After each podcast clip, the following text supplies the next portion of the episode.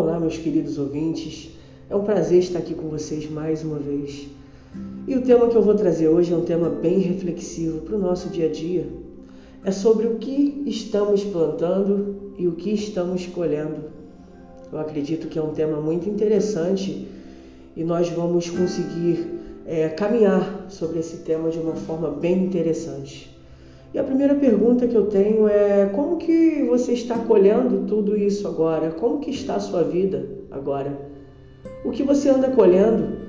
Você anda colhendo paz, você anda colhendo felicidades, momentos únicos com pessoas maravilhosas. E o que que você anda plantando nesse exato momento que você também está colhendo? É muito interessante a gente saber o quanto que esse plantio ele é a todo momento. A todo momento a gente está plantando algo, a todo momento a gente está colhendo algo. Então, se você está plantando hoje paz, felicidades, plantando abundância na sua, na sua vida, né? É interessante você saber que você também vai colher isso. E se você está plantando agora algumas críticas, algumas reclamaçõezinhas que a gente tem, algumas crenças limitantes que temos no nosso dia a dia, a gente também vai colher tudo isso. Então é muito importante não você se culpar pelo que você está plantando, pelo que você está colhendo, mas em sim trocar um pouco esse ambiente.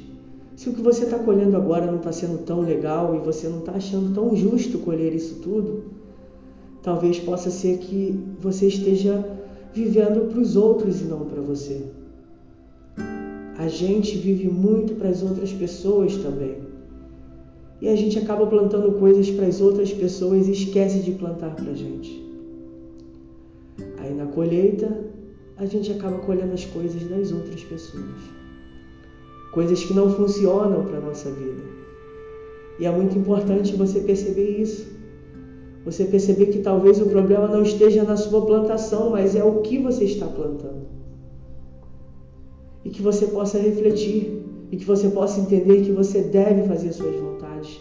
Você deve estar em lugares que você gosta, você deve estar com pessoas que você gosta e plantar naquele momento que isso vire uma colheita futura e futura e futura. A vida não é só maravilhas, mas também não é só tristezas. Não há nada no mundo que vá te dar uma coisa só, uma resposta só. Existem diversas respostas. Então, repito a pergunta. Agora, o que você está colhendo para você plantar novamente e daqui a pouco plantar novamente e colher novamente lá na frente?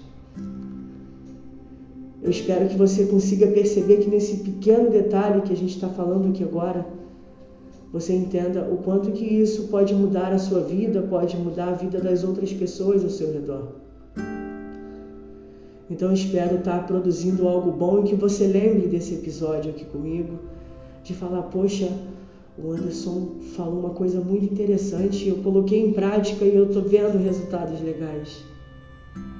Então só uma dica, plante aquilo que faça sentido para você e colha tudo aquilo que faça sentido para você.